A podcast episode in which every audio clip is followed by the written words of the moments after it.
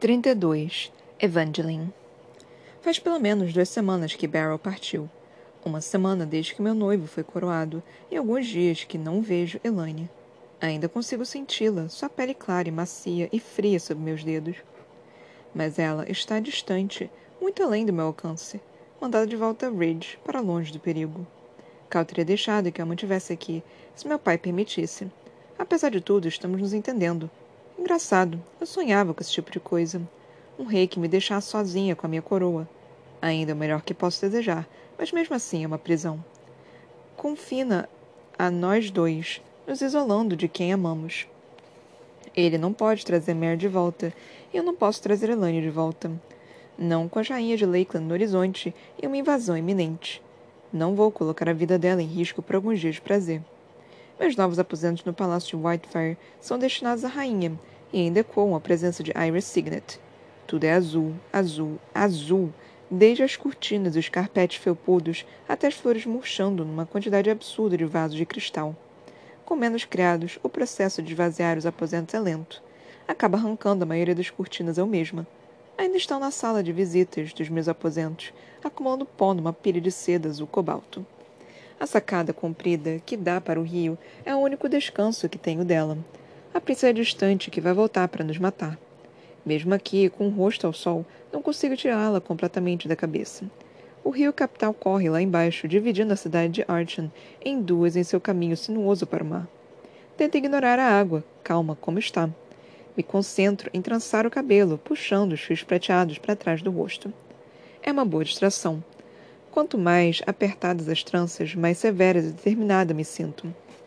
Planejo treinar um pouco esta manhã, repassar os movimentos, correr na pista do quartel, lutar com Pitolemos se ele quiser. Me pego desejando que Barrow estivesse aqui. Ela é, uma... ela é um bom treino e um bom desafio. E é mais fácil lidar com ela do que com a minha mãe. Fico surpresa por ela ainda não ter entrado, como anda fazendo, tentando me incentivar a atividades mais dignas de uma rainha, como diz mas não tenho ânimo para encantar ou intimidar nobres hoje, muito menos a pedido dela. Meus pais querem que eu influencie mais prateados, conquiste a lealdade que juraram a Cal. Afaste aliados dele, como se salvasse ratos de um navio naufragando. Ambos querem que eu seja para ele o mesmo tipo de rainha que Iris foi para Maven. Uma serpente na sua cama, uma loba ao seu lado, reunindo forças esperando a oportunidade de atacar. Não amo Cal e nunca poderia amar, mas isso me parece errado. Mas se Annabel e Julian cumprirem seu plano, não faço ideia de quais vão ser as consequências para mim, suspenso numa ponte encurralada no meio, com as duas extremidades em chamas. A ponte. Deixo a mão cair, com metade do cabelo por trançar, e estreito os olhos para a estrutura enorme que se estende sobre o rio. O outro lado de Archon cintila sob o sol nascente, seus muitos prédios coroados de aço e estátuas de bronze de aves rapina tudo parece normal. A cidade ainda está agitada, com meios de transporte e a população indo de um lado a outro. O trânsito nos três andares da ponte continua movimentado, menos do que o habitual, mas era de imaginar. São os suportes embaixo dela que me preocupam e a água passando em volta, ainda constante, movendo-se na mesma velocidade. Mas a corrente, o ruído do quebra-mar. O rio está indo no sentido errado. E está enchendo. Saio disparado pelo quarto e pelos cômodos contíguos, sem ver nada até chegar nos aposentos Ptolemos. A porta se destrava facilmente, voando atrás das dobratizas torcidas, enquanto passo correndo. Mal me ouço gritar seu nome. O zumbido na minha cabeça é alto demais, oprimido, oprimindo tudo, exceto a corrente fria e ácida de adrenalina. Meu irmão sai cambaleante da sala de estar e vem na minha direção, seminu. Entrevejo lençóis arrumados pela porta atrás dele, bem como o braço negro, ele se move, saindo do meu campo de visão, enquanto Rance Connors tenta se vestir. O que foi? Pitulamas pergunta, os olhos arregalados de pânico. Quero fugir. Quero gritar. Quero lutar. Estamos sendo invadidos. Como conseguiram fazer isso? Mover o exército sem que a gente percebesse. Pitolemos vem no meu encalço, mal conseguindo acompanhar o ritmo enquanto atravessamos os corredores do palácio.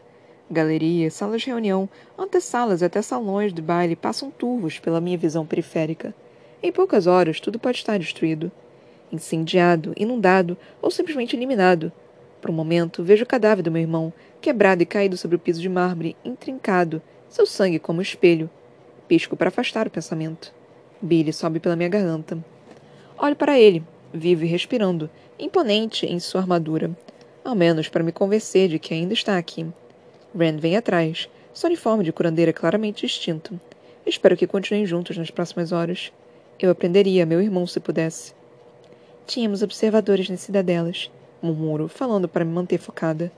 Sabíamos que os exércitos de Lakeland estavam se reunindo, mas não quando iam atacar. A voz de Ren é lenta e firme, mas não reconfortante. Eles devem ter ido para o norte, se movido por terra. Sem a guarda escalate, não temos muitos olhos em Lakeland. Pitalamos para Guija quando viramos numa esquina em direção à sala do trono. Nossos pais não nos encontraram ainda, e isso só pode significar que estão com o rei e seus conselheiros. Eles já devem saber. Os guardas Lerolan abrem passagem para nós, empurrando as portas altas e envernizadas com suas mãos letais. Passamos marchando junto, os três montando uma formação cerrada para o caso improvável de que os soldados de Lakeland já tenham se infiltrado na cidade. Minha habilidade os une, ampliada para detectar qualquer bala disparada ao longe. Conto os cartuchos nas armas dos guardas enquanto cruzamos o piso. Na plataforma elevada em que ficam o trono de Cal e os assentos de seu tio e sua avó estão reunidos os nobres. Minha mãe e meu pai também, ele de armadura, como sempre. A luz do sol reflete a cada movimento minúsculo e quase me cega olhar para ele. Minha mãe está mais contida, sem armadura, mas não sem armas. Larentia Viper abandonou sua querida pantera por enquanto, apesar da proeza da fera como caçadora. Em vez disso, tem dois lobos peludos sentados a seus pés, cujos olhos, ouvidos e focinhos se contorcem. Ambos são assustadores, mas sabem farejar e lutar. Ninguém vai pegar minha mãe de surpresa com eles e suas ordens. Julian Jacos e a rainha Annabel cercam Cal. Ela está mais preparada para a batalha do que o tio cantor, o corpo pequeno e rechonchudo enfiado no uniforme laranja vivo, esculpido pela armadura corporal justa. Não tem nada nas mãos, nem mesmo sua aliança de casamento. Julian não está tão protegido. Seus olhos continuam envoltos por sombras escuras, sugerindo uma noite sem sono. Ele se mantém a poucos centímetros do sobrinho. Não sei quem está protegendo quem. O rei de Norta tem uma armadura vermelha e dourada, polida, uma pistola num lado do quadril e uma espada cintilante afivelada no outro. Nem manto nem capa descem por seus ombros. Só atrapalhariam. Cal mal é um homem, mas parece ter envelhecido da noite para o dia. E não pela batalha iminente. Ele está acostumado à guerra e ao derramamento de sangue. Algo diferente pesa em seu peito, algo de que nenhuma invasão consegue distraí-lo. Ele ergue o rosto obscurecido, observando enquanto me aproximo. Quanto tempo temos? Pergunto alto, sem me importar com formalidades. Carl responde rápido. A frota aérea está a caminho. Ele diz, lançando um olhar para o sul. Tem uma tempestade no mar, se movendo rápido demais. Posso apostar que tem uma armada de Lakeland dentro dela. É uma tática que nós mesmos usamos em Harbor Bay, mas em números muito menores e com muito menos força. Estremeço só de pensar em como seria um ataque de Nifoid liderado pela própria rainha de Lakeland. Eu me vejo em volta por meu aço, afundo rapidamente na água escura, sem nunca voltar à superfície. Tento não deixar o medo transparecer em minha voz. O objetivo deles? É a melhor maneira de lutar e revidar. Identificar o que seu oponente está tentando fazer e avaliar o modo mais adequado de impedi-lo. Atrás de Cal, seu tio se remexe, tenso. Ele baixa os olhos, tocando os ombros do sobrinho. Você, meu rapaz. Se chegarem até o rei, tudo estará terminado antes mesmo de começar. Meu pai permanece em silêncio, considerando os resultados. O que significará para ele se Cal for capturado ou morto. Ainda não somos casados. O reino de Rift não está irreversivelmente ligado a Norta, assim como não estava ligado a Maven. A última vez que forças inimigas atacaram Archon, a casa Samus estava preparada e nós fugimos. Vamos fazer o mesmo? Rojo os dentes, já sentindo uma dor de cabeça se formar, além de todo o resto. O trem de fuga de Maven ainda está funcionando. Julian continua. Em resposta, Cal se afasta suavemente da mão dele. Podemos tirá-la da cidade, pelo menos. O jovem rei empalidece. A sugestão o repugna. Entregar a capital? Julian responde rápido. É claro que não. Vamos defendê-la, mas você estará fora de perigo. Longe do alcance deles. A réplica de Cal é igualmente rápida e duas vezes mais decidida além de previsível. Não vou fugir. Seu tio não parece surpreso. Ainda assim insiste. Em vão. Cal. Não vou deixar os outros lutarem enquanto me escondo. A velha rainha é mais vigorosa, pegando o neto pelo punho. O briguinha em família me irrita. A briguinha em família me irrita. Mas não tenho muito o que fazer, mesmo se corremos contra o tempo. Você não é mais um príncipe nem um general. Annabel suplica. É o rei. E seu bem-estar é fundamental para. Assim como fez com o tio, Cal se livra dela com delicadeza, soltando o braço.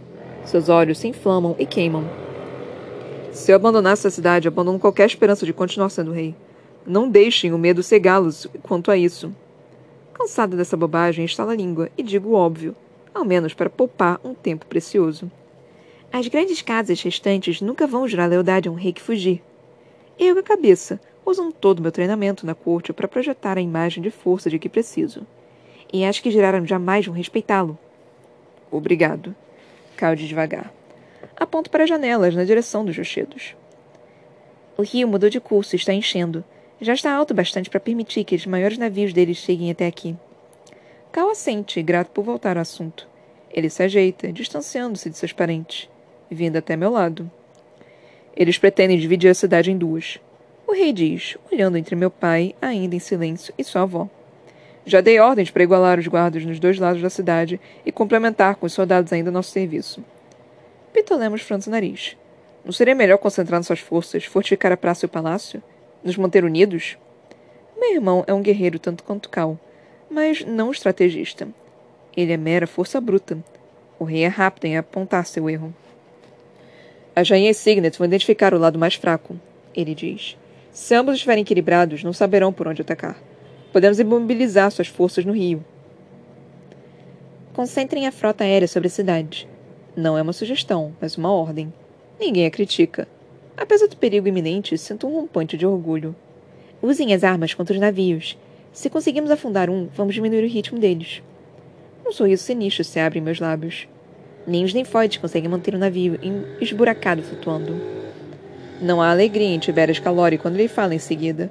Seus olhos brilham com algum tormento interno. Transformem o rio em cemitério.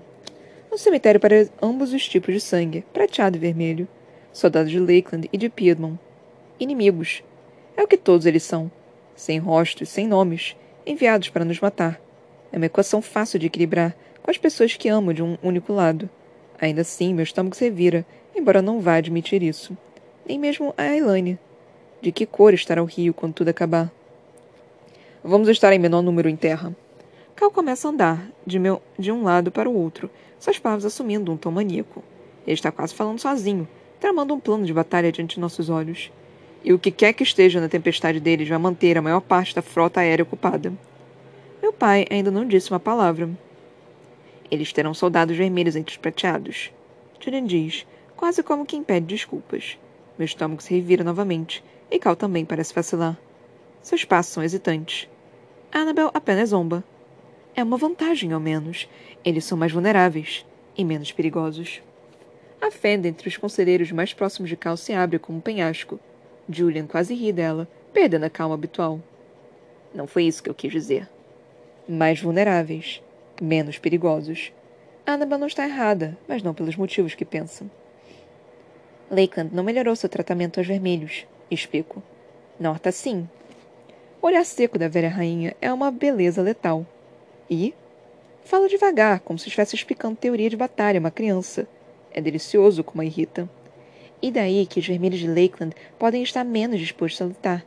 Podem até querer se render a um país onde vão ter uma vida melhor. Os olhos dela se estreitam. Como se pudéssemos confiar nisso. Dou de ombros com um sorriso treinado. Foi o que fizeram em Harbor Bay. Vale a pena lembrar. Os olhos arregalados e prateados ao meu redor não são difíceis de interpretar. Até Ptolemos está perplexo com o que eu disse. Apenas Cal e Julian parecem abertos à ideia, suas expressões comedidas em meio à reflexão. Meu olhar se fixa em Cal, e ele me encara com firmeza, inclinando a cabeça com um leve aceno, quase invisível. Ele lambe os lábios, entrando em mais uma rodada de planejamento. Não temos sangue novos teleportadores, mas se conseguirmos colocar vocês dois. Ele aponta para mim e Ptolemos nos navios de guerra de novo e neutralizar as armas deles. Meus filhos não vão fazer isso. A voz de Volo é baixa, mas ressoante, quase vibrando no ar. Eu assinto em meu peito e, de repente, sou uma criança de novo, me encolhendo diante de um pai autoritário, disposta a fazer tudo para agradá-lo. para ganhar um raro sorriso ou qualquer demonstração de afeto, ainda que pequena. Não, Evangeline. Não deixe que ele faça isso. Meu punho se cerra ao lado do corpo, as unhas cravando na palma da mão. Isso me estabiliza de alguma forma. A dor aguda me faz voltar a mim e ao des despenhadeiro que contemplamos. Cal encara meu pai abertamente, os dois fixados em uma luta silenciosa. Minha mãe continua em silêncio, a mão pousada na cabeça de um dos lobos. Os olhos amarelos do animal encaram o jovem rei sem nunca desviar. Meus pais não pretendem lutar nem deixar que lutemos. Em Harbor Bay estão dispostos a nos mandar para o combate, arriscar as nossas vidas. Pela vitória. Eles acham que esta batalha já está perdida. E vão fugir. Meu pai volta a falar, quebrando o silêncio tenso. Meus soldados e guardas, meus primos sobreviventes da casa Samus, são seus Tibérios. Mas com meus herdeiros não vai apostar. Cal os dentes. Ele pousa as mãos na cintura, tamborilhando os polegares. E quanto ao senhor Reivolo? Também vai ficar de braços cruzados? Pestanejo, pasma. Ele praticamente chamou o rei de Rift de covarde. Um calafrio percorre o lobo da minha mãe, refletindo a raiva dela. Meu pai tem seus próprios planos, já em andamento. Deve ter. Ou não deixaria essa farpa passar tão tranquilamente. Com o gesto, ignora a acusação. Não preciso provar minha lealdade com meu sangue. Diz apenas, contra-atacando. Vamos ficar aqui, defendendo a praça. Se Lakeland atacar o palácio, vão encontrar uma, forte oposição. Calcerra o maxilar, rangendo os dentes. Um hábito que terá que quebrar se quiser manter o trono. Reis não devem ser tão fáceis de interpretar. Seu tio surge ao seu lado, com um olhar ardente e fixo. No meu pai. Quase sorrindo, Julian abre a boca, os lábios se afastando para inspirar longa e ameaçadoramente. Espero que meu pai baixe os olhos. Rompa o contato visual. Tire a arma do cantor. Mas seria uma admissão de medo. Ele nunca faria isso, nem para proteger a própria mente. É um impasse. Eu não aconselharia isso, Jacos. Minha mãe murmura, e os lobos ao seu lado rosnam em resposta. Julian apenas sorri. O fio cortante tensão se parte. Não sei a que se refere, Majestade. Ele diz, a voz felizmente normal sem nenhuma melodia assombrosa, nenhuma aura de poder. Mas Cal, se eu conseguir chegar perto da rainha de Lakeland, posso ser útil. O cantor acrescenta abaixo, não com parte do espetáculo. Não é uma farsa para enviar uma mensagem, é uma proposta real. Uma dor que sincera perpassa o rosto do rei. Ele se vira, esquecendo meu, meus pais. É quase suicídio, Julian, ele murmura. Você nem conseguiria se aproximar dela. O velho cantor apenas ergue uma sobrancelha. E se eu conseguir, posso acabar com isso. Nada vai acabar. Carl gesticula em sinal de recusa e juro que ouço o ar arder. Seus olhos estão arregalados, desesperados, a máscara de decoro caindo. Você não pode convencer Senna e Iris a desistir desta guerra com seu canto. Mesmo se pudesse fazer as duas se, afog se afogarem ou ordenarem que todo o exército bata em retirada, haveria retorno. Outra Signet espera em Lakeland. Podemos ganhar um tempo valioso. O tio não está errado, mas Cal se recusa a dar ouvidos. E perder uma pessoa valiosa. Julian abaixa os olhos, dando um passo para trás. Muito bem. Isso é tudo muito tocante. Não consigo deixar de murmurar. Meu irmão sente o mesmo. Fico surpresa por ele não revirar os olhos. Mas sabemos o que vamos enfrentar lá? Nossa mãe zomba em resposta. Assim como meu pai, ela pensa que a batalha já está perdida. E a cidade? Além da força total de Lakeland, legiões vermelhas com todos os prateados que conseguiram reunir, sem mencionar ninfóides poderosos com o rio à disposição? E talvez parte das forças de Norta também. Bato o dedo no lábio. Não sou a única que pensa assim. Não devo ser. É óbvio demais. A julgar pela raiva nos rostos ao meu redor, os outros entendem o que estou dizendo. Têm as mesmas desconfianças. As grandes casas ausentes nessa coração. Nenhuma veio gerar lealdade. Nenhuma respondeu aos seus comandos. Cal engole em seco. Um tom prateado sobe por suas bochechas. Não enquanto Maven viver. Eles ainda se ajoelham a outro rei. Se eles se ajoelham a outra rainha. Argumento. Seu rosto se fecha, juntando as sobrancelhas escuras. Acha que Iris tem nobres de norte ao seu lado? Acho que seria idiotice da parte dela não tentar. Dou de ombros. E Iris Signet é tudo menos idiota. A implicação pesa sobre nós densa como névoa, igualmente difícil de ignorar. Até meu pai parece perturbado pela possibilidade de mais uma divisão no reino de Norta, rachando uma terra que ele um dia pretende controlar. A Annabel se remexe, inquieta da cabeça aos pés. Ela passa a mão no cabelo firmemente puxado para trás, alisando o penteado já severo. Então murmura baixo. Nunca achei que isso fosse possível, mas sinto falta daqueles vermelhos imundos. É tarde demais para isso. Cal ruge, sua voz como um trovão de fúria. Os lábios do meu pai se contorcem de leve. É o mais próximo que vai chegar de estremecer. Planos foram preparados, táticas e estratégias para defender a capital de uma invasão. Depois de um século de guerra contra Lakeland, seria idiotice pensar que não haveria. Mas quaisquer que fossem os planos que os reis Calória tivessem à mão para combater os Nymphod Signet, dependiam de coisas que não existem mais. Um exército de Norta com força total. Um país unido. Cidade de técnicos operando com capacidade máxima, produzindo eletricidade e munição. Cal não pode contar com nada disso. Os quartéis e as instalações militares em volta da, da praça são os lugares mais seguros além dos cofres da Casa do Tesouro, mas não me agrada me enfiar embaixo da terra, contando apenas com o trem caindo aos pedaços. Meus pais se refugiam no centro do comando de guerra, analisando os muitos relatórios que chegam de frota do ar. Desconfio que meu pai gosta de ficar nessa posição de poder, ainda mais enquanto Cal se prepara para liderar um batalhão para a luta. Me sinto menos inclinada a ficar olhando para cópias impressas e filmagens granuladas, assistindo a batalha de longe. Prefiro confiar em meus próprios olhos. E não consigo ficar perto dos meus pais agora. De alguma forma, o exército que se aproxima, os navios escondidos no horizonte nublado, tomam minhas escolhas muito claras. Pitolemo está sentado ao meu lado, nos degraus do comando de guerra. Sua armadura ondula ligeiramente, ainda tomando forma sobre seus músculos, tentando encontrar o ajuste perfeito. Ele inclina a cabeça na direção do céu, os olhos vagando sobre as nuvens cinzas que se acumulam. Fico mais densa a cada minuto que passa. Ren também está por perto, atrás dele, as mãos cobertas, prontas para curar. Vai chover. Ele diz, fungando. A qualquer momento agora. Ren olha adiante na direção da ponte Archon, no extremo oposto dos portões da praça. Seus muitos arcos de suporte parecem apagados enquanto a névoa se aproxima e vai adentrando a cidade. Queria saber em que nível o rio está agora. Ele murmura. Amplio minha habilidade, tentando distinguir a armadura que atravessa os quilômetros rapidamente mas os navios ainda estão distantes. Ou eu estou distraída demais. Meu pai vai fugir de novo. A casa Samus vai fugir. Deixar que Norta caia, restando apenas Rift, uma ilha contra o violento Mar Signet. Mais cedo ou mais tarde seremos invadidos também. A rainha Sandra não tem nenhum filho homem, ninguém a quem possam me vender. Volo Samus não tem mais barganhas a fazer. Terá que se render. E morrer nas mãos dela, provavelmente, como aconteceu com Salem. Se sobreviver a hoje, Onde isso me deixa? Se meu pai enfrentar uma derrota e meu noivo também. Acho que isso me deixa. livre. Tali, você me ama. Tanto Rand como meu irmão se voltam para mim bruscamente. Pitolemos balbucia, seus lábios trêmulos de espanto. É claro, ele diz, quase rápido demais para ser compreendido. Suas sobrancelhas prateadas se franzem e algo como raiva perpassa seu rosto. Como pode perguntar uma coisa dessas? Minha dúvida ofende, o magoa. Eu sentiria o mesmo se fosse o contrário. Pego sua mão, apertando firme, sentindo os ossos do membro que perdeu alguns meses atrás e foi substituído por um novo. Mandei Elaine embora de Ridge.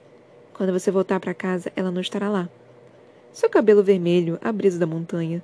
Parece um sonho. Poderia ser real? Essa é a minha chance? Eve, do que está falando? Onde? Não vou contar, para você não ter que mentir. Devagar, eu me obrigo a ficar sobre as pernas estranhamente trêmulas, como um bebê aprendendo a andar, dando seus primeiros passos. Meu corpo todo estremece, dos pés à cabeça. Pitolemos levanta de um salto, se inclinando para olhar em meus olhos, a centímetros dos meus. Suas mãos estão firmes em meus ombros, mas não o suficiente para me manter imóvel caso eu decida me mover. Eu vou entrar. Preciso fazer uma pergunta a ele, murmuro. Mas acho que já sei a resposta. Eve, Olhe nos olhos do meu irmão, iguais aos meus, iguais aos de nosso pai. Eu pediria sua ajuda, mas dividi-lo dessa forma, pedir que escolha um, um lado. Amo Tolly e ele me ama, mas também ama nossos pais. É um herdeiro melhor do que eu. Não venha atrás de mim. Ainda tremendo, eu puxo no abraço esmagador. Ele retribui o gesto por reflexo, mas atrapalha com as palavras, sem conseguir entender o que digo. Não olho para trás, ainda que possa ser a última vez que vejo o rosto do meu irmão. É difícil demais. Ele pode morrer hoje, amanhã ou no mês que vem, quando as rainhas Signet invadirem minha casa para nos tirar tudo. Quero lembrar de seu sorriso, não de sua expressão confusa. O comando de guerra está uma bagunça. Oficiais prateados atravessam as passagens e câmaras avisando sobre acontecimentos e movimentos dos exércitos. Os barcos de Lakeland, os jatos de Piedmont. Tudo passa turvo por mim. É fácil encontrar meus pais. Os lobos da minha mãe guardam a porta de uma das salas de comunicação, protegendo com seus olhos brilhantes e alertas.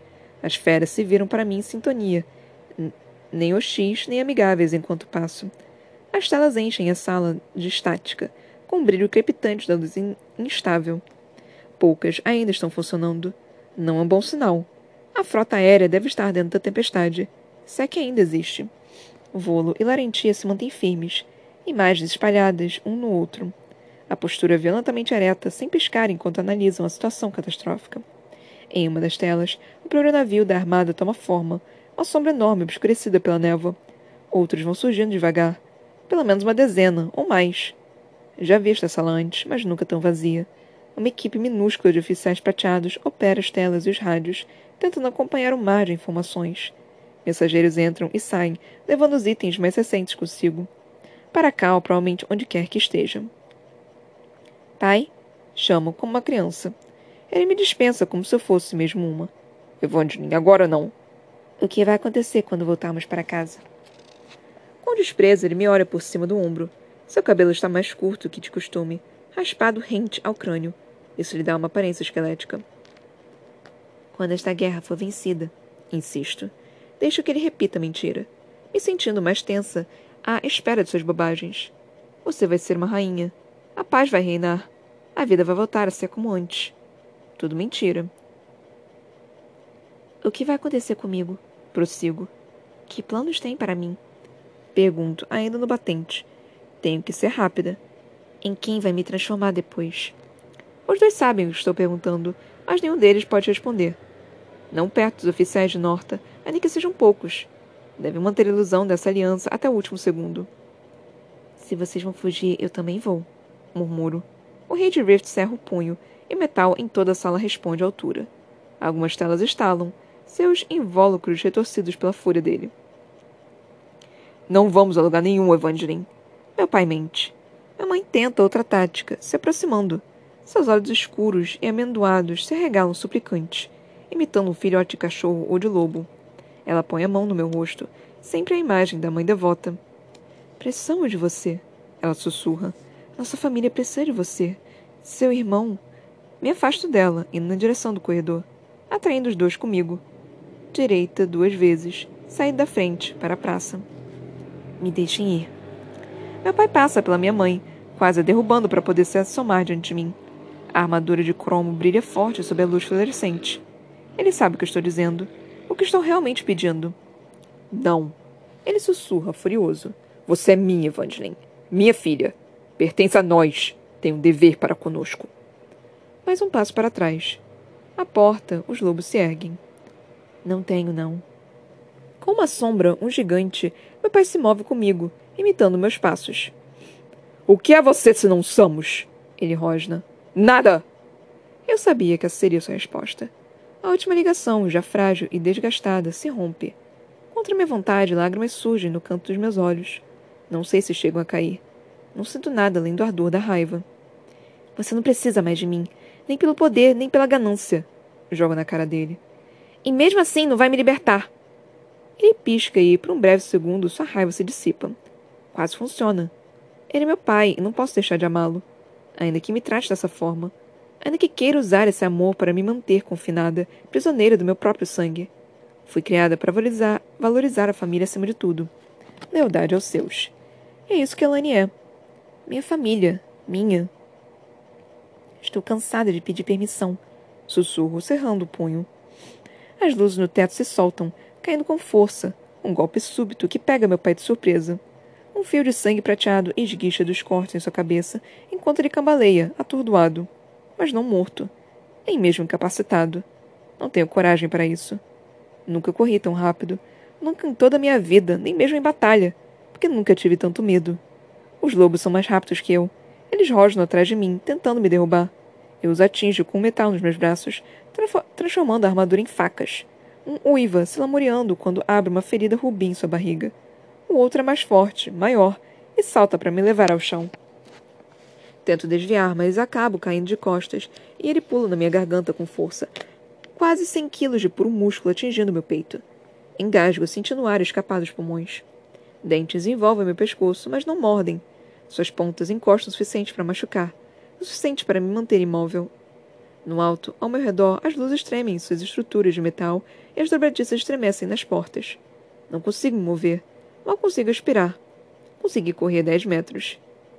Não levante um dedo! Minha mãe grita, entrando no meu campo de visão bastante limitado. O lobo em cima de mim estremece, os olhos amarelos cravados nos meus. Meu pai treme ao lado dela, uma nuvem de tempestade furiosa. Ele está com uma mão na cabeça, estancando o sangue. Seus olhos são piores que os do lobo. Menino idiota, ele sussurra. Depois de tudo que fizemos por você. Tudo que fizemos de você. Não fosse por um defeito, minha mãe começa. Ela estava a língua para mim, como se eu fosse um de seus animais de estimação, criados para seu uso pessoal. O que de fato sou. Um defeito profundo e anormal. Tento puxar o ar, segurar o choro. Meu estômago se revira e queima. Me deixe ir, quero implorar. Mas ele nunca vai deixar. Não sabe como. E talvez esse tenha sido o erro do pai dele. E do pai do pai dele. Não sei porquê, mas penso em Mare Barrow. Em seus pais. Mantendo-a perto, se despedindo quando partimos de Montfort. Eles não são ninguém. São insignificantes, sem grande beleza, intelecto ou poder. Eu os invejo tanto que sinto vontade de vomitar. Por favor, consigo falar. O lobo se mantém firme. Meu pai dá um passo mais para perto, seus dedos tingidos de prata líquida. Com um movimento rápido da mão, me suja com seu sangue. Com o que eu fiz? Vou arrastá-la de volta a Rift com minhas próprias mãos. Não duvido. Eu o encaro, com dificuldade para respirar, os dedos riscando o chão. Até minha armadura me trai, detendo sob o comando dele, me deixando sem proteção e sem armas. Vulnerável. Uma prisioneira, ainda e sempre. Então meu pai sai voando para longe, ele cai para trás, seu rosto franzido, uma surpresa rara. Ele está sendo arrastado pelo cromo que cobre seu corpo. Bate contra a parede mais próxima, a cabeça estalando para trás. Minha mãe grita quando ele tomba à frente, os olhos revirando. O lobo acima de mim tem um destino diferente. Uma lâmina corta seu pescoço e a cabeça sai voando para pousar a alguns metros com um baque repulsivo. Um jato de sangue escarlate fresco cobre meu rosto. Não me retraio. Uma mão fria e familiar se fecha em volta do meu punho, me puxando. Você nos treinou bem demais. Pitolamos diz, me ajudando a levantar. Corremos juntos. Quando olho para trás, minha mãe está debruçada sobre meu pai. Ele tenta se levantar, ainda vivo, mas o golpe o deixou cambaleando. Adeus, Evangeline. Outro homem diz. Julian Jaco sai do corredor adjacente. Annabel está com ele, os dedos batendo uns nos outros. Ela nem me olha quando se aproxima com as mãos erguidas. Tanto poder letal em uma mulher tão pequena. Fuja, Larentia. Sinto o impulso de cobrir os ouvidos, ainda que a voz melodiosa de Julia não seja dirigida a mim. O poder do canto tremula no ar, palpável e assurado. Esqueça seus filhos. Os passos dela são rápidos e apressados, como de seus ratos espiões. Larentia! Meu pai gorgoleja, mal conseguindo falar em seu torpor mas ele definitivamente consegue gritar. Eu deixo nas mãos de Annabel e Julian, independente dos destinos que reservaram ao rei de Rift. Lá fora, a neva caiu completamente, cobrindo a praça com uma bruma espessa demais para ser natural. Vejo a silhueta de Ren esperando por nós, o contorno de sua forma esguia contra as outras sombras entrando em formação. As forças de Cal, talvez até uma legião inteira, a julgar pelos muitos vultos. Ao nos ver, ela acena. Por aqui, Ren chama, antes de voltar para a névoa e soldados. Sinto alguma coisa nos limites da minha percepção, forte bastante para ser registrada, mesmo de muito longe. Os navios de Lakeland. Só pode ser. No alto, invisíveis, jatos chispam de um lado para o outro. Em algum lugar, mísseis unem e estouram, lançando rajadas de chama onde a armadura deve estar. Me sinto presa pela névoa, cega. Só consigo focar em Ren e Ptolemos, ficando perto de suas silhuetas enquanto atravessamos as regiões que marcham sem sair do lugar. Alguns soldados nos encaram enquanto passamos, mas nenhum tenta nos impedir. Em pouco tempo, comando de guerra desaparece ao longe, engolido pela névoa. Viramos na praça, a caminho da casa do tesouro. Uma sensação estranha e familiar toma conta de mim quando me lembro do casamento de Maven. A praça se transformou em campo de batalha naquele dia também, e usamos seu trem para fugir. Nunca gostei daquela geringonça, mas qualquer desconforto parece insignificante. É a saída mais rápida, a mais segura. Vamos estar bem longe da cidade antes que a batalha termine. E então. Não tenho tempo nem energia para completar o pensamento. A chuva vem depois da névoa, caindo com um silvo súbito. Fica encharcada em questão de segundos. O dilúvio deixa a praça escorregadia, nos obrigando a diminuir o passo para não correr o risco de quebrar o pé. Lá no rio, um estrondo soa como um tambor, rítmico e trêmulo, estremecendo o chão sob meus pés. Os navios estão disparando contra a cidade, seus tiros violentos bombardeando tanto o lado leste como o oeste de Archon. Estendo a mão para Pitolemos, meus dedos escorregando em sua armadura molhada, enquanto tento me apoiar nele de alguma forma. O resto de mim se prepara para o impacto inevitável quando o fogo de Lakeland chegar a essa parte da cidade. Meus instintos não estão errados. O primeiro míssil passa uivante por cima dos portões da praça, quase invisível enquanto faz um arco através da névoa. Não vejo onde ele pousa, mas a julgar pela enorme explosão atrás de nós, diria que Whitefire acabou de sofrer um golpe direto. A força derruba alguns soldados e nos faz perder o equilíbrio. Eu e Ptolemos nos firmamos em nossas armaduras, e Tolle segura Ren antes que ela caia, abraçando-a firme. Continuem andando! Grito mais alto que o som agudo de outro disparo, este explodindo em algum lugar perto do comando de guerra. Alguém mais grita, distribuindo ordens quase inaudíveis em meio ao estrondo. Um raio de chama acompanha sua voz. À frente da legião reunida. Qualquer que seja o discurso de incentivo que Cal tenha preparado, não adiantará muito agora. Há barulho demais, chuva demais, e seus soldados estão distraídos demais pela armada que obstrui o rio. Mesmo assim, eles começam a marchar, avançando para seguir quaisquer que tenham sido suas ordens. Provavelmente para ladear os penhascos, concentrar o ataque no rio lá embaixo. Ficamos presos em meia movimentação deles. A legião avança como uma maré, nos levando junto. Tenta empurrar os corpos uniformizados, procurando Ptolemos e Ren entre os rostos prateados. Ainda perto, mas a distância entre nós vai crescendo. Fica palpando em busca do cobre do cinto do meu irmão, me apegando à sensação do metal. Saiam da frente! Rosno, tentando abrir caminho pela multidão. Usando minha armadura para me impulsionar, usando Pitolemos como farol. Saiam da frente! A explosão seguinte é mais próxima e certeira, caindo do céu como um martelo. Uma bomba, não um míssil. Menor, não guiada, mas ainda assim mortal. Mesmo separados, eu e Ptolemos erguemos as mãos ao mesmo tempo, lançando nossa habilidade com uma forte explosão de energia. Alcança a carcaça de aço, rangendo os dentes para conseguir deter o projétil em alta velocidade. Conseguimos e, grunhindo juntos, lançamos a bomba de volta para a névoa, espralando para que, com sorte, exploda em meio à frota de Lakeland. Alguns telex da Legião de Cal fazem o mesmo, se reunindo para retornar as bombas e os mísseis. Mas são muitos os tiros disparados pela névoa quase em cima de nós. A frota aérea corre entre as nuvens, ainda cortando o céu, bombardeando a armada da melhor maneira que pode, com tudo que pode. Não são os únicos jatos lá no alto. Lakeland também tem seus batalhões aéreos, assim como Piedmont, em menor número. Em meio ao estrondo dos navios e ao urro dos jatos, mal consigo ouvir meus próprios pensamentos. As armas de Norta só aumentam um ruído caótico. As torres de artilharia no alto cospem faíscas e ferro quente, se iluminando com disparos.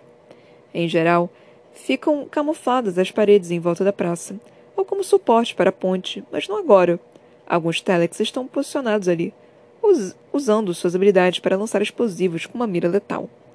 Esta cidade foi feita para sobreviver, e é exatamente o que está tentando fazer. O vento fica mais forte, provavelmente graças aos dobraventos. A Casa Lares ainda é aliada de Cal, e seus membros usam sua habilidade com toda a força. Um vendaval uivante corre sobre a praça, vindo de algum lugar atrás de nós. Derruba alguns dos mísseis e bombas em seu trajeto, alguns caindo inofensivos enquanto outros espiralam neva dentro. Estreita os olhos contra o vento forte, mantendo Ptolemos e Ren em vista. Mas o furacão obriga os soldados a apertar suas fileiras, nos esmagando entre eles. Rangendo os dentes, abro o caminho com muito custo, passando por baixo de braços, me espremendo entre armas e troncos. Cada passo é um sofrimento, dificultando pelas rajadas de vento, pela chuva, pelo aperto. A multidão balança como o rio lá embaixo, agora coberto por vagalhões brancos. Minhas mãos se fecham em volta do punho de Tolly, sua armadura fria contra meus dedos. Ele arfa, me puxando pelo último metro, até eu estar encolhida em segurança ao seu lado. Ele segura Rand com a mesma força, seus braços em volta de nossos ombros. E agora? Temos que chegar ao fim da multidão, mas as muralhas e os prédios da praça mantêm a legião cercada, nos afunilando na direção da ponte. Mesmo dessa distância, consigo ver Cal elevado sobre o resto, sua armadura vermelha como sangue contra a tempestade.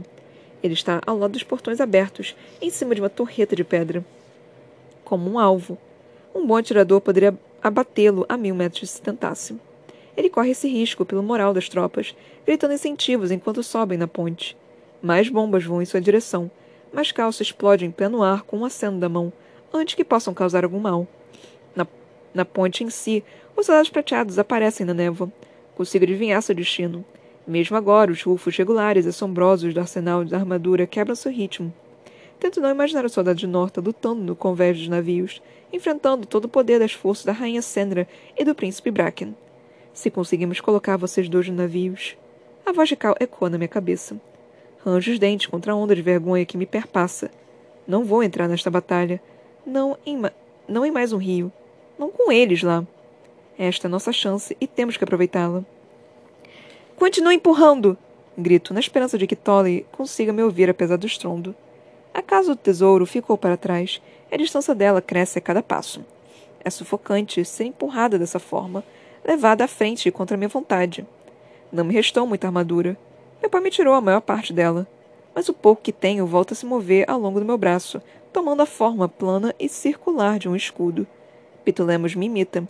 Nós usamos como arietes, avançando contra a maré humana como nossa habilidade e nossa força. Funciona. Devagar, mas continuamente, criando espaço bastante para nos movermos. Até uma armadura vermelha bloquear nosso caminho, com uma bola de fogo pairando sobre a mão. Cal nos encara e espera, espera acusações. Sua chama vacila contra a chuva, recusando-se a se entregar. Seus soldados formam um casulo protetor em volta dele. A água da chuva escorre por seu rosto, evaporando em sua pele exposta. Quantos está levando com você? Ele diz, quase sem voz. Pisco para tirar a água dos olhos e apontar confusa para Ren Ptolemos. Seu pai, Evangeline. Com quantos vai conseguir fugir? Cada um passo à frente, sem nunca quebrar o contato visual. Preciso saber com quem ainda conto. Algo se abre em meu peito. Balanço a cabeça, devagar no começo, depois mais e mais rápido. Não tenho como saber, murmuro. A expressão de Cal não muda, mas por um momento penso que a chama em sua mão queima um pouco mais forte. Mais uma vez, seu olhar se alterna entre mim e meu irmão, nos avaliando. Deixo que me cubra com a chuva e a névoa e a fumaça que sobe. Tiberas Calori não é mais meu futuro. Sem dizer mais nada, o rei dá um passo para o lado e seus soldados se movem com ele, abrindo caminho sobre os ladrilhos escorregadios da praça. Enquanto passo, sinto um leve calor saindo de sua mão, próxima ao meu braço. É quase como se me abraçasse. Cal sempre foi um tipo excêntrico, diferente dos outros prateados. Estranho, com arestas suaves, enquanto o resto nós foi criado com navalhas, com extremidades duras. Aperto seu braço, apenas por um momento. Eu puxo perto bastante para um último sussurro. Uma última farpa de Evangeline Samos, antes de desaparecer. Sem sua coroa, sem sua casa, sem suas cores, para se tornar uma pessoa inteiramente nova. Se não é tarde mais para mim, não é tarde mais para você. Quando nos sentamos no trem e suas luzes se acendem e seu motor ganha vida, me pergunto onde os trilhos terminam. Vai ser uma longa caminhada até Montfort.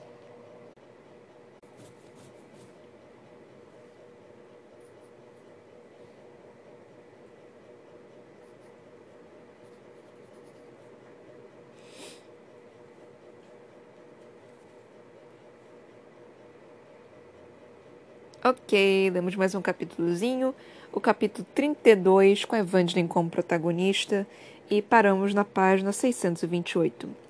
Esse capítulo foi basicamente a conclusão de Evangeline Samos, né? É, eu acredito que não tenha mais um capítulo com ela. Então, esse é basicamente o fim que se deu para ela. Não temos, é, eu, eu tenho que checar, mas eu acho que acabou. Basicamente, se for aparecer vai ser tipo algo no nível de ah, a Mare se encontrou com Evangeline no é, em Montfort em algum dia, em algum momento e não sei o que. Então, assim, se Evangeline aparecer de novo, eu acredito que seja assim.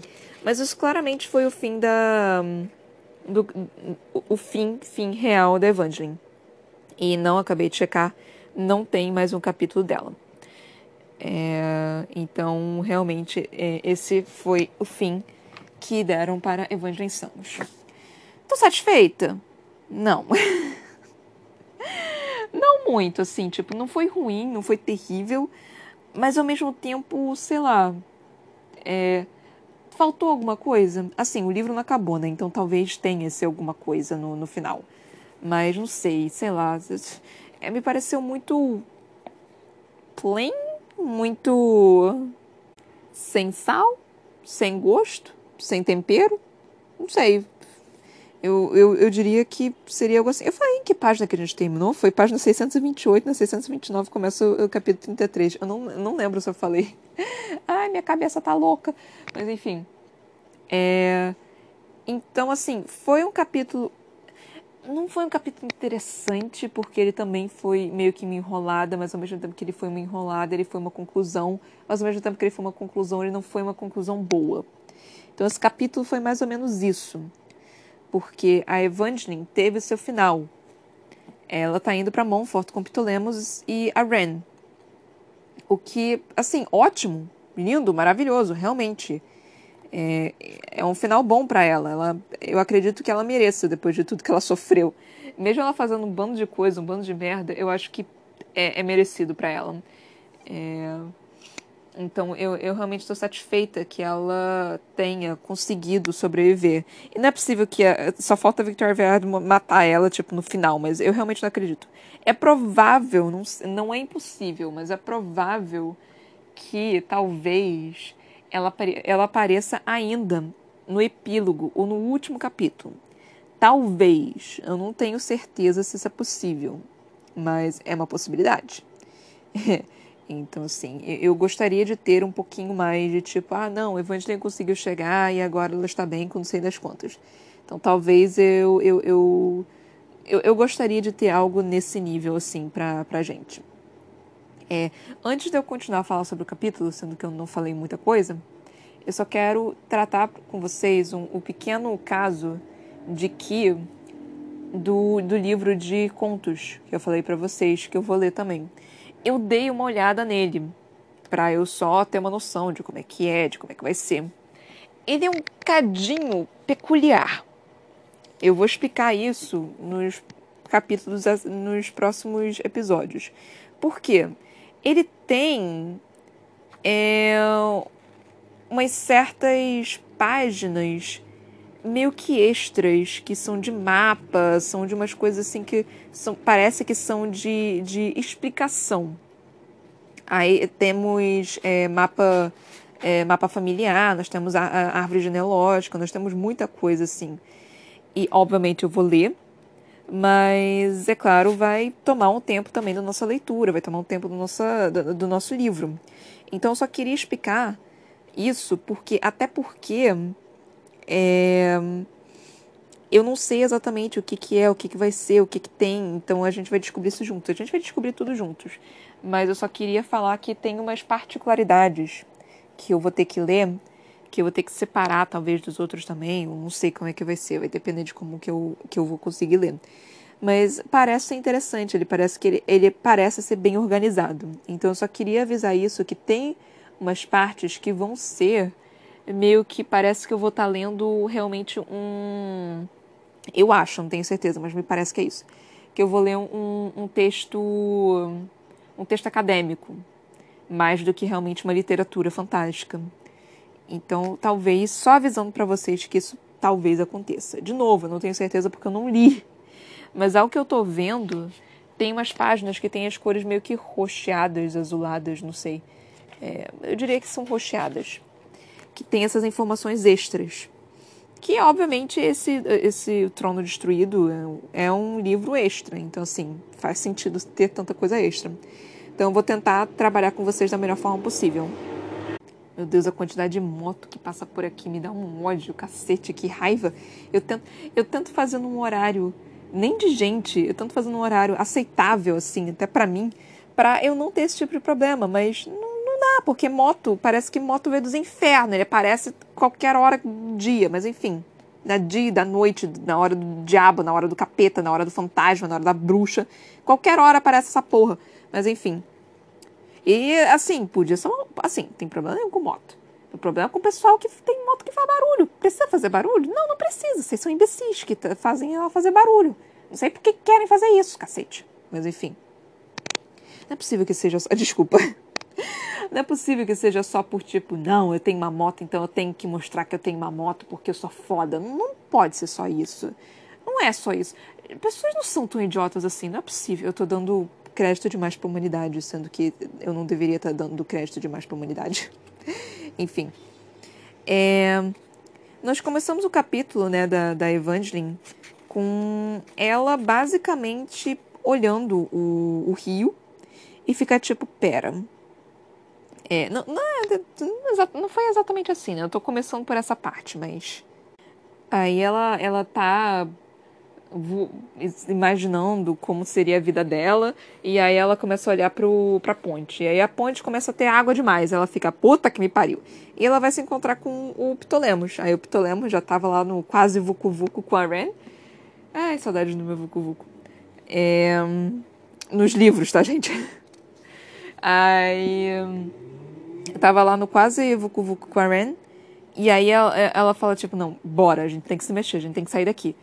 E aí começa o, o conselho de guerra, né? E aí Cal começa a falar, tipo, eu não vou fugir, eu tenho que lutar, não sei o quê. E aí o pai da, da, da Evangeline também fica meio que tipo, não, a gente a gente, os seus soldados são, os meus soldados são seus, mas eu não vou ficar aqui e, quer dizer, mas os meus filhos não vão para frente da, da, linha da frente. E eu só achando interessante, ok, tudo bem então. Aí a Evangeline resolve que vai fugir, que já mandou a, a Elaine fugir. E eu só tava tipo, yes, yes, faz isso, minha filha, foge. Enquanto ela tava, tipo, se despedindo do irmão, tava tipo, isso, minha filha, vai. E aí ela, ela ainda foi, cara, eu achei essa parte interessante. Que ela foi realmente. Ela foi para ter certeza, ela sabia, mas ela foi para ter aquela certeza de que um, o, o pai dela basicamente só tava, realmente só tinha ela e ela era uma coisa, né? Ela estava ali para ser usada. Ela não era um ser humano, ela estava ali para ser usada. Nossa, isso, isso me doeu, isso me doeu de uma forma tão grande que eu fiquei, nossa, coitada da Evangeline. Ela tentando fugir, e a mãe tentando pegar ela de volta, e ela pedindo pra ir embora, e a mãe meio que tipo, não, você, você é minha propriedade. Eu sou tipo, puta que me pariu, o que, que tá acontecendo aqui? E eu só, meu Deus do céu, não é possível. E aí o Ptolemos aparece, e aí o Julian Jacques aparece também, tipo, pra cantar no ouvido da, da Larentia e, da, e do e qual é o nome dele? Do Volo, e eu só fiquei, yes, yes, bitch! Então, tipo, gente, eu adoro, eu adoro Julian. Então, eu, eu só fiquei tipo, yes, yes, esse, esse momento está muito bom, esse momento está muito bom. Então, eu realmente gostei dessa, dessa parte. É... Ah, também teve a parte do, do Julian se né, comprometendo, se oferecendo, né, pra ir e sussurrar, e, e cantar, né, não é sussurrar, é cantar pra Iris e pra. pra esqueci, e é pra mãe da Iris. I, I Signet. E aí eu só fiquei tipo, caralho, será que acaba dessa forma? Não é possível que acabe dessa forma. Se acaba dessa forma, vai ser uma forma muito idiota de acabar. Tipo, realmente muito idiota de se acabar. Mas parece que é uma opção, né? Assim, parece que talvez isso aconteça. O Cal quer que, que ele vá lá e se arrisque? Não, não quer. Mas talvez isso possa acontecer. Se acontecer, eu vou ficar extremamente decepcionada. Não vou mentir, não. Mas tudo bem. Vamos lá. Mas parece que talvez isso aconteça, porque com a, a, família do Volo meio que AWOL, né? Tipo, não estando mais ali para oferecer sua força, fica meio que complicado para parte do Cal. Tudo bem que Monfort está vindo, mas a gente não sabe quanto que está vindo. Eu quero um momento daquele tipo Nárnia. Eu sempre vou utilizar Nárnia como o exemplo, mesmo, mesmo sendo meio que um clichê. É só que eu só me lembro de Nárnia, que é tipo, tá todo mundo lutando. Eu não sei se vocês assistiram Nárnia, né? É só no filme, no, no livro não teve isso. É, Tá todo mundo lutando, tipo, tá todo mundo, tipo, desesperado. O exército da rainha é maior do que o exército do, do rei, que eu esqueci o nome dele lá, da criança. E aí eles estão perdendo. E aí do nada o Aslan aparece, dá aquele rugido maravilhoso. E aí aparece com mil soldados a mais e só começam a lutar e batalhar contra a Rainha Vermelha. Tipo, esse momento é foda. Eu amo. É um clichê, mas eu amo. Eu já falei isso aqui mil vezes, mas clichês são clichês por motivo. Eles são bons. Eles são utilizados por, justamente porque eles são bons. Mas enfim. É, então eu estou esperando um momento mais ou menos desse com o Mare e o resto de Monfort, tipo, tantarará. Aí eu, eu tô esperando um momento desse. É, demorou tempo demais pro meu gosto. Tipo, demorou umas três páginas pro Pitolemos e pra Evangeline e pra Ren fugirem. Foi uma enrolação desnecessária. De tipo, não, tiveram bombas, começou o bombardeio, não sei o quê. E aí eles se ajudaram, e aí eles tentaram passar pela multidão. Mano, podia ter, ter sido somado tudo isso em uma página, em meia página. Poderia ter sido somado em um lado de uma folha. Mas não, ela enrolou pra cacete. É, e aí o o Cal se encontra com, com ela, tipo. E aí ela, ele pergunta quem mais tá indo. Ele nem julga, ele não fez nada, ele só pergunta quem mais tá indo, quem mais você tá levando. Eu preciso saber para eu ter noção de quantos homens eu tenho. E Evangeline fala, tipo, cara, eu não sei. Eu realmente não sei. E Cal só fica, tá, tudo bem, não tem muito o que fazer, assim. Obrigada por, por tentar. E aí Evangeline sussurra, tipo, se não é tarde demais para mim, não é tarde demais para você. Que isso é, é, é, é, eita, em questão dele deixar a coroa e, e ficar com a Mer, né? E aí tem a última frase, que é quando nos, nos sentamos no trem e suas luzes se acendem e seu motor ganha vida, me pergunto onde os trilhos terminam.